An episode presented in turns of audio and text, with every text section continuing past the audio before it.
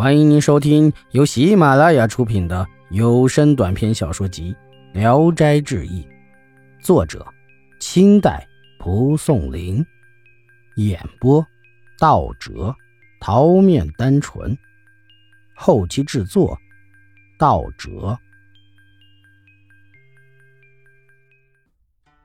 元俗，李继林曾代任沅江县令。刚到任时，见大堂上满是狗和猫，他很惊讶。下属官吏告诉他，这是乡中的老百姓来瞻仰大人风采的。过了一会儿，已经有一半的猫狗变做了人。又过了一会儿，猫狗都复原成了人，纷纷离去了。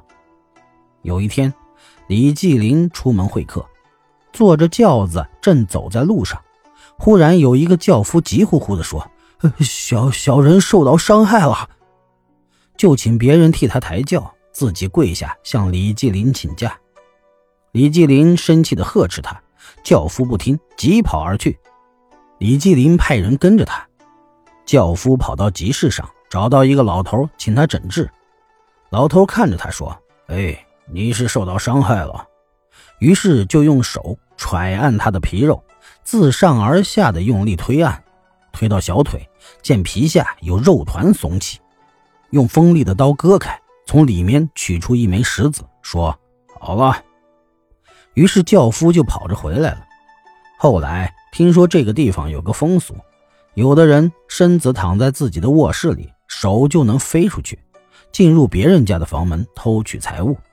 假若被主人发觉，拴住他的手不让他回去，那么。这个人的一只手就残废不中用了。蛤，东海有一只蛤蜊，饥饿的时候会上浮到岸边，打开两扇贝壳后，其中会走出一只小螃蟹，身上拴着红线和蛤蜊相连，在离壳几尺远的地方觅食，吃饱了返回壳内，壳就会关闭。有人悄悄弄断了那红线，蛤蜊和螃蟹都死了。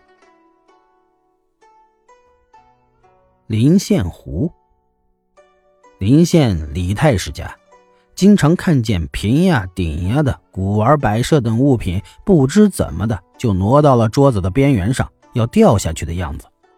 他怀疑是下人们干的，常愤恐的责备他们。仆人说冤枉，可也不知原因。于是将物品放回原处，把门锁严了。可天明后又那样了，知道是怪事便暗中观察。一天夜里，屋里忽然就亮得很，还以为来了贼呢，很惊讶。两个仆人走进去看个究竟，见一只狐狸躺在木柜上，两眼冒光，把四周照得亮亮的。怕他跑了，赶快去捉。狐狸咬着仆人的手腕想逃，仆人。抓得更紧了，于是，一齐动手就绑了。抬起来看，见四条腿都没有骨头，手一碰，荡悠悠的，像个袋子垂着。李太史怜惜他的通灵，不忍杀掉，于是用柳筐盖住狐狸，狐狸出不来，只能顶着筐走。李太史数落了他的过错，把他放了，过去那种怪事儿就绝迹了。彭二镇，禹城人韩公福讲，一次我和同乡彭二镇一块走在路上，忽然回头就不见了他，只有他骑的驴子跟在后面。又听到有急切的呼救声传来，细听声音发自驴背上的行李袋中。近前一看，袋子内有东西鼓起，虽然偏向一头，却掉不下来。想打开看看。袋口又被缝得结结实实，忙用刀割开，才发现彭二镇像狗一样卧在里面。出来后问他怎么进去的，他自己也茫然不知。原来他家里有狐狸作祟，像这样的事情经常发生。本集演播到此结束，谢谢大家的收听。喜欢请点赞、评论、订阅一下。